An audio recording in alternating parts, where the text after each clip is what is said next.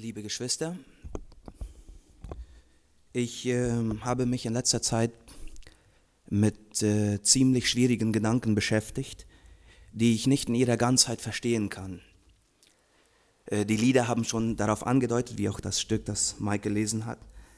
Ähm, ich habe wiederholt über Fragen nachgedacht, ähm, über die es eigentlich zu überlegen gibt, ob es überhaupt sinnvoll ist, über diese Fragen nachzudenken weil sie eigentlich, ähm, wenn man tiefer drüber nachdenkt, ähm, eigentlich nur Sorgen und Verzweiflung ins Leben bringen.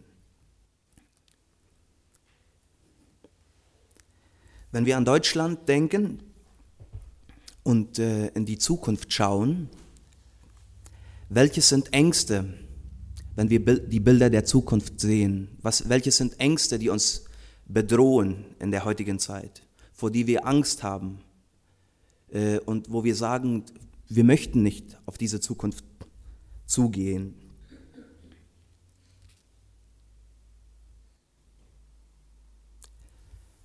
Leute sind immer wieder an ihre Grenzen gekommen und haben gesagt, schlimmer kann es ja gar nicht werden. Welche sind Situationen, die uns bedrohen, wenn wir nach vorn schauen, die äh, uns das Leben in der Gegenwart schon beschweren wollen?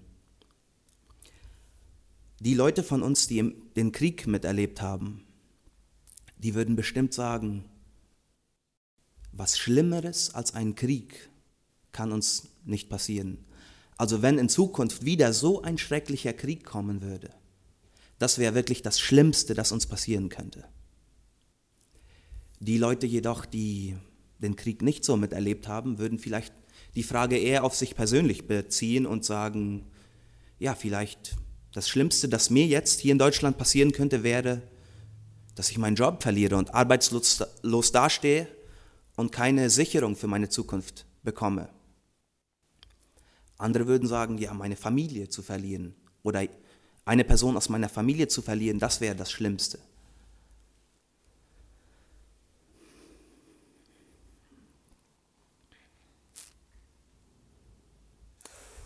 Wenn nun wirklich dieses Schlimmste, das Schlimmste, das man sich denken kann, wenn es nun wirklich in unserem Leben passieren würde, was würden wir dann über Gott denken, über den allmächtigen Gott, der eigentlich alles wenden könnte oder der eigentlich alles vorbeugen könnte? Was würden wir über ihn denken?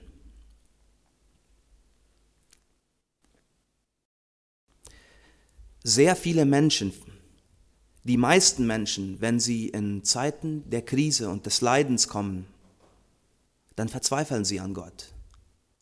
Und sie verstehen Gott als einen schrecklichen, äh, schweigenden Gott, den alles kalt lässt, was sie durchmachen.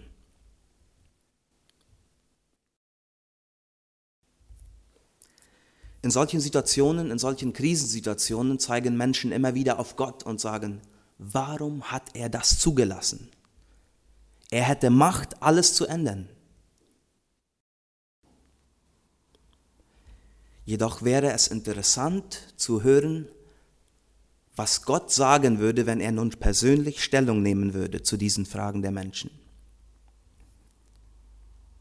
Was würde der liebe Gott aus seiner Perspektive sagen, in Zeiten, wo Menschen durch tiefe Krisen gehen.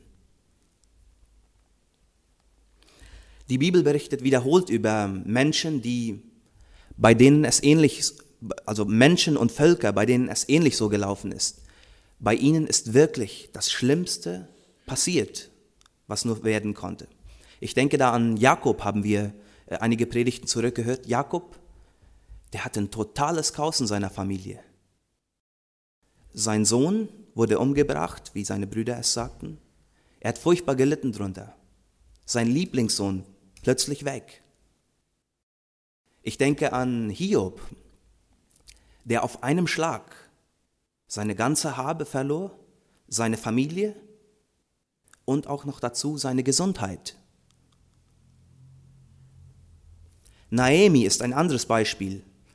Sie, kehrt, sie äh, zieht in das Land Moab, um ihr Leben in Sicherheit zu bringen vor der Hungersnot und ver verliert dort praktisch ihre ganze Familie.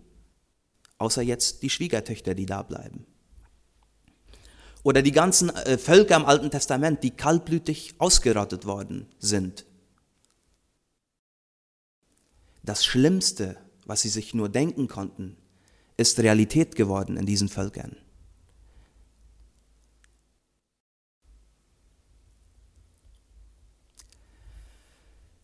Ja, bei den meisten von diesen ähm, von vielen von diesen äh, Völkern wird bezeugt, dass der Grund, das, warum das Schlimmste passiert ist, ihre eigene Sünde war.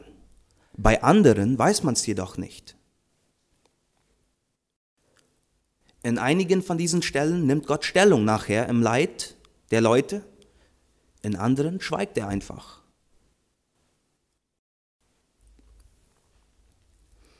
Das Volk Israel, Juda jetzt spezifisch, war eines dieser, dieser Völker, bei denen die schlimmsten Vorstellungen, die sie hatten, in Erfüllung gangen. Sie hatten, sie hatten sich über Jahre immer wieder dem Willen Gottes entgegengestellt. Und Gott hatte immer wieder zurechtgewiesen und aufgerufen, liebe Kinder, kehrt um zu mir sonst wird's euch miserabel ergehen. Hat Gott, das hat Gott immer wieder durch seine Propheten angekündigt, aber Judah wollte nicht hören, bis sich der schreckliche Albtraum in Wirklichkeit verwandelte.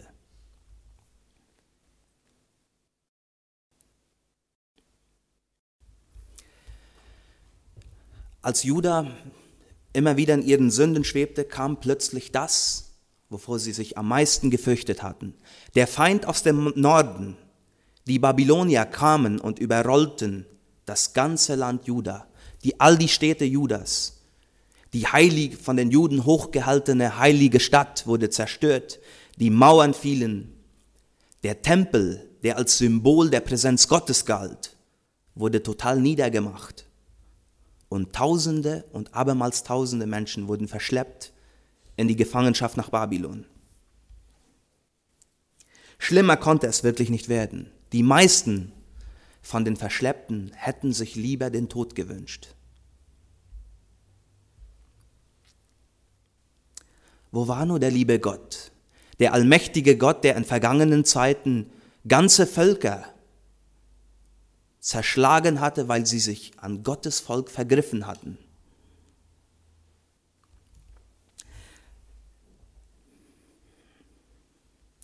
Der starke, allmächtige Gott, der liebende Gott, wurde plötzlich zu einem schrecklichen Gott, der Grausames zuließ. Grausames, wie wir uns es nicht mal vorstellen können.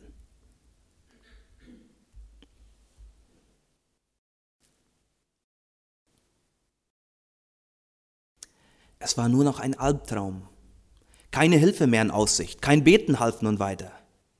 Sie waren in der Gefangenschaft.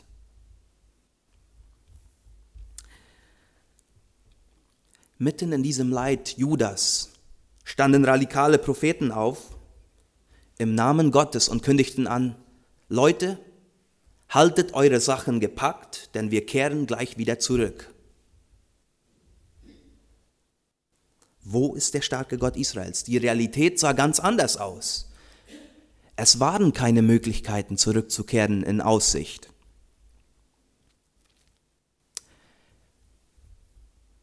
Was hätte Gott zu sagen in dieser Situation? Was hätten die Judäer sich lieber gewünscht, als Gott persönlich zu begegnen und mal gründlich aufgeklärt zu werden, was hier eigentlich läuft, warum Gott so ein Schreckliches tut? Sie wussten es, dass es wegen ihrer Sünde war. Aber hätte es nicht leichtere Wege gegeben? Eines Tages kommt Gott und meldet sich zu Wort per Brief durch den Propheten Jeremia. Der wahre Autor in diesem Brief stellt sich vor. Er spricht, so spricht der Herr Zebaoth, der Gott Israels, zu den Weggeführten, die ich von Jerusalem nach Babel habe wegführen lassen. Alles hört auf. Was hat der Allmächtige in diesen schrecklichen Zirkunstanzen zu sagen? Er sagt, baut Häuser und wohnt darin, pflanzt Gärten und esst ihre Früchte, nehmt euch Frauen und zeugt Söhne und Töchter, nehmt für euch Söhne, für eure Söhne Frauen und gebt eure Töchter Männer, dass sie Söhne und Töchter gebären. Mehrt euch dort, dass ihr nicht weniger werdet. Suchet der Stadt Bestes, dahin ich euch habe wegführen lassen. Und betet für sie zum Herrn, denn wenn's ihr wohlgeht, so wird's euch auch wohlgehen.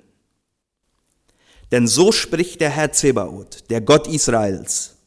Lasst euch durch die Propheten, die euch, die bei euch sind, und durch die Wahrsager, die euch betrügen, hört nicht auf sie, hört nicht auf ihre Träume, die sie träumen.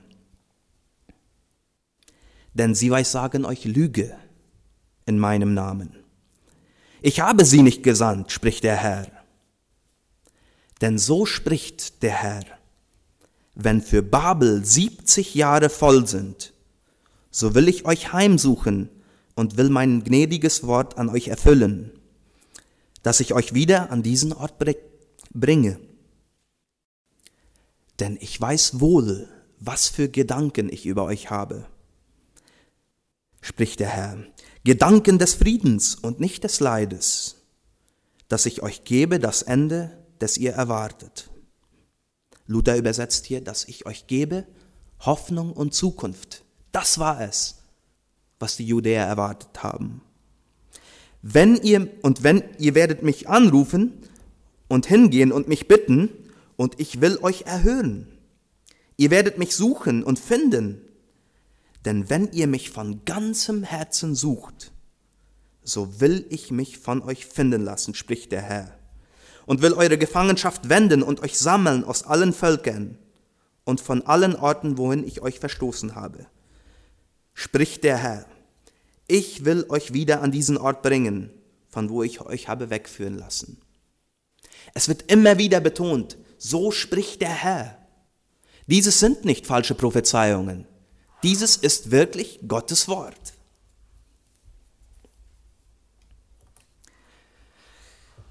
Wie oft hört man von Vätern nach der Bestrafung eines Kindes sagen, da, das hast du dafür, du hast es verdient. Tu es ja nicht wieder, sonst gibt's wieder was. Hier beim himmlischen Vater sieht es ganz anders aus. Er antwortet seinem geliebten Volk in großer Liebe. Kein weiteres Zurücksehen auf die Sünden. Die Strafe war da. Sie wussten alles, was sie wissen sollten. Was das Volk am dringend nötig brauchte, waren nun Anweisungen, wie weiter von hier. Gibt es Hoffnung für die Zukunft? Und in diesem Brief, den Gott durch Jeremia schreibt, gibt Gott vier wichtige Punkte, die, man, die das Volk in ganz dringend brauchte, um zu überleben in diesen schrecklichen Zirkunstanzen. Erstens, der erste Punkt, der an diesem Brief, den wir gelesen haben, vorkommt, ist, Gott gibt in diesem Brief konkrete Anweisungen, was jetzt zu machen ist. Er gibt Antwort auf diese Frage, wie weiter. Baut Häuser, pflanzt Gärten an, baut Familie, vermehrt euch, Suchet der Stadt Bestes und betet für sie. Das sind konkrete Anweisungen, die man nicht irgendwann machen wird, sondern die jetzt dran sind. Inmitten der Krisenzeit. Den Kopf hängen zu lassen und mit den Daumen zu drehen, ist nie die Lösung, die Gott für eine Krisenzeit vorschlägt. Welches sind in unserem Leben, in deinem Leben, die Situationen, von denen du sagst, schlimmer kann es ja gar nicht werden?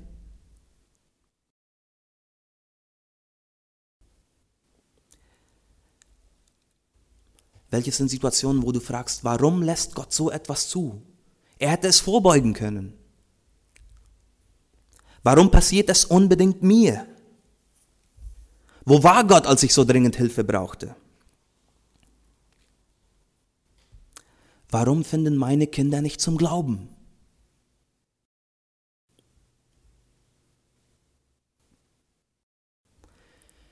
Diese Streitigkeiten, dieses Unheil, warum passiert es gerade in unserer Familie? Diese Schwächen, warum kommen sie immer wieder in meinem Leben vor? Wo Gott doch Macht hat, alles zu wenden. Dieses gefühlschwankende Leben, warum passiert es mir? Ich will heute im Namen Gottes konkrete Anweisungen geben, was jetzt zu machen ist, wenn wir in diesen Krisen stecken, wenn uns diese Fragen verwirren und uns ständig äh, im selben Chaos verwirren. So spricht der Herr Zebaoth. Hebe deinen gesunkenen Kopf auf und stelle keine weiteren Warum-Fragen. Stehe auf und tue, was getan werden muss. Das Leben geht weiter. Bete mit Mut weiter für die Kinder, die noch nicht zum Glauben kommen. Sende weiter ermutigende Karten an die Geschwister. Erbarme dich über den, der Hilfe braucht. Habe die Augen offen und sehe, wo jemand Liebe braucht. Und teile aus. Gib dein Bestes in den Situationen, in den schwierigen Situationen, in denen du steckst.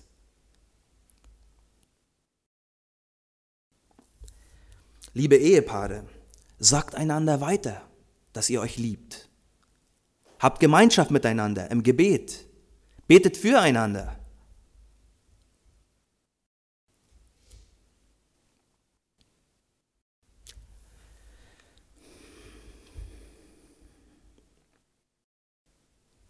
Denn so spricht der Herr Zebaoth. Es geht weiter. Es geben, geben Sachen, die jetzt getan werden müssen. Den Kopf hängen zu lassen, ist nicht die Lösung für Krisenzeiten. Zweiter Punkt, der in diesem Brief vorkommt. Gott beseitigt alle falschen Hoffnungen. Es waren in der Gefangenschaft Israels, Judas jetzt spezifisch, Propheten, die kündigten Lüge an. Sie sagten, hey, lasst eure Sachen gepackt. Wir kehren um, wir kehren wieder zurück. Diese Propheten brachten nur falsche Hoffnungen, die das ganze Weiterleben der Judäer be, be, äh, eingrenzte. Und nun kommt Gott zu Wort und wirft diese falschen Hoffnungen weg und sagt, es wird 70 Jahre dauern, diese Gefangenschaft. Darum macht es euch zu Hause für diese 70 Jahre. Macht euer Bestes. Liebe Geschwister, es ist nicht sinnvoll, in Krisenzeiten, in schweren Situationen, in, in Gefühlsschwankungen, die uns Leid zufügen wollen. Es ist nicht sinnvoll, dann darüber nachzudenken, wie alles auslaufen wird, sich Bilder zu malen, weil sich seine eigenen Bilder zu malen meistens auf Enttäuschungen stößt.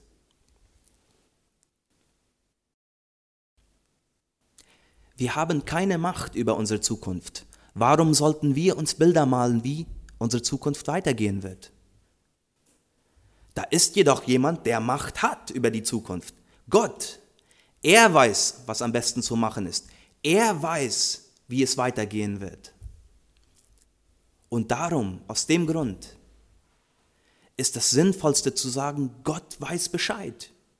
Ich muss mir keine Bilder machen, Gott führt meinen Weg. Er wird seinen Plan durchführen. Wir können darauf vertrauen. Er wird dich begleiten, wohin du auch gehst. Und er wird es wohl machen. Das hat er versprochen. Dritter Punkt, der in, dieser, in diesem Brief zum Ausdruck kommt. Gott gibt sich selbst zu erkennen. Er zerrüttet dieses falsche Bild vom schrecklichen Gott, der den alles kalt lässt, das die Judäer hatten. Gott gibt sich erneut zu erkennen. Er stellt sich vor, wer er ist. Inmitten dieser Krise präsentiert sich Gott als einen Gott, der Gutes im Sinn hat, der nicht nachläuft und sagt, das habt ihr verdient. Nein, er präsentiert sich als einen guten Gott, der Gedanken des Friedens hat, der weiß, was er tut, der alles genau im Plan hat mit den Seinen, auch wenn die Situation uns aus den Händen läuft. Denn ich weiß wohl, was für Gedanken ich über euch habe. Gedanken des Friedens und nicht des Leides. Inmitten von unseren Krisen haben wir einen Gott, der nicht ständig in den Fehlern unserer Vergangenheit herumwirrt. Es ist ein Gott, der nach vorne schaut, ein Gott, der viel weiter sieht, als wir im Moment sehen können.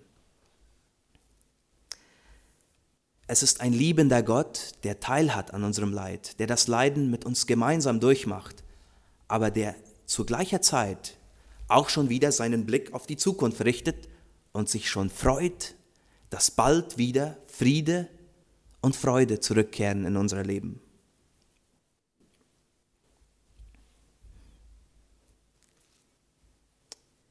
Vierter Punkt, der in diesem Brief zum Ausdruck kommt. Gott kündigt Hoffnung für die Zukunft an. Ihr werdet mich anrufen und hingehen und mich bitten, und ich will euch erhören. Ihr werdet mich suchen und finden, denn wenn ihr mich von ganzem Herzen suchen werdet, und dann will ich mich von euch finden lassen, spricht der Herr.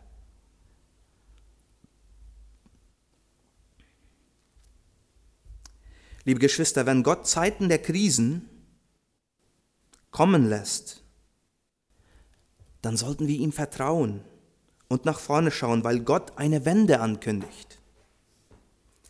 Wir malen uns nicht Bilder, wie die Situation ausgehen wird, aber wir gehen mit Erwartung, dass der liebe Gott Heil bewirken wird in irgendeiner Weise. Er wird unser Leben irgendwie verändern. Es ist Hoffnung da. Er wird Gebete erhören. Er wird unsere Mühe Frucht bringen lassen, wenn wir jetzt handeln.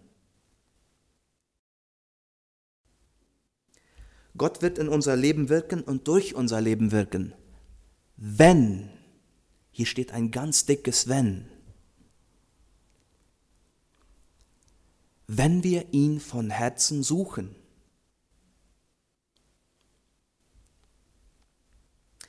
Darum, liebe Geschwister, lasst uns die Gemeinschaft Gottes suchen. Zu jeder Zeit, wenn wir alleine sind, wenn wir müde sind, wenn wir nicht weiter wissen, wenn wir in der Gemeinde sind und Gemeinschaft mit anderen Christen haben, in guten und in schweren Zeiten. Zu jeder Zeit sollen wir den Herrn suchen, die Gemeinschaft mit ihm, sein Wort, Gebetsgemeinschaft.